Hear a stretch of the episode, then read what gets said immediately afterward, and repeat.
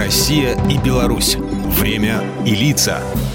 Здрасте, здесь Бунин, и сегодня я, пожалуй, вспомню о событии, которое хоть и произошло 6 десятилетий назад, но именно в наши дни смысл происшедшего кажется очень значимым. 11 октября 1961 на Семипалатинском полигоне осуществили первое в СССР подземное ядерное испытание – Исследования в ядерной области в Советском Союзе начались еще в 30-х. Все работы по атомной проблематике были засекречены, а с началом Великой Отечественной и вовсе значительно сокращены. Однако с сентября 41-го советская разведка неоднократно фиксировала информацию, что в Великобритании и США возросла интенсивность разработки методов использования атомной энергии для военных целей и создания атомных бомб огромной разрушительной силы.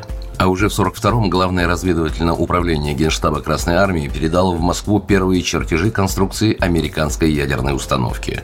После этого абсолютно очевидным стало то, что рано или поздно создание собственной атомной бомбы для нашей страны станет крайне насущной задачей. Когда в июле 45-го на встрече в Потсдаме президент США Труман после получения информации об испытании американской ядерной бомбы сообщил об этом Сталину и порадовался успеху, советский лидер внешне не выказал никакого интереса. Черчилль позже напишет, что Сталин, вероятно, просто не понял значения сообщения, но в реальности дело обстояло совсем иначе. Из Потсдама советскому физику Курчатову ушла секретная телеграмма максимально ускорить работы по созданию советского ядерного оружия, которые к тому времени давно обрели реальную основу. Для создания атомной промышленности советское руководство выбрало Урал, поскольку этот регион находился в отдалении от границ страны и располагал большими необжитыми территориями, где можно было строить секретные объекты.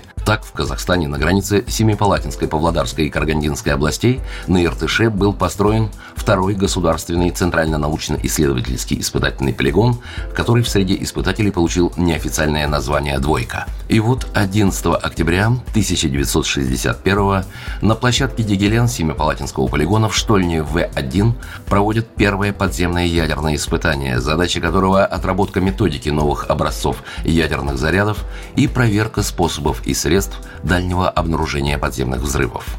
В результате испытаний поверхность горы в районе взрыва поднялась на 4 метра. Надежность конструкции была такой, что выхода радиоактивных продуктов и огненного шара наружу не наблюдалось. С тех пор прошло много времени, и мир, который тогда должен был усвоить уроки ядерного оружия, снова заговорил о возможности его применения.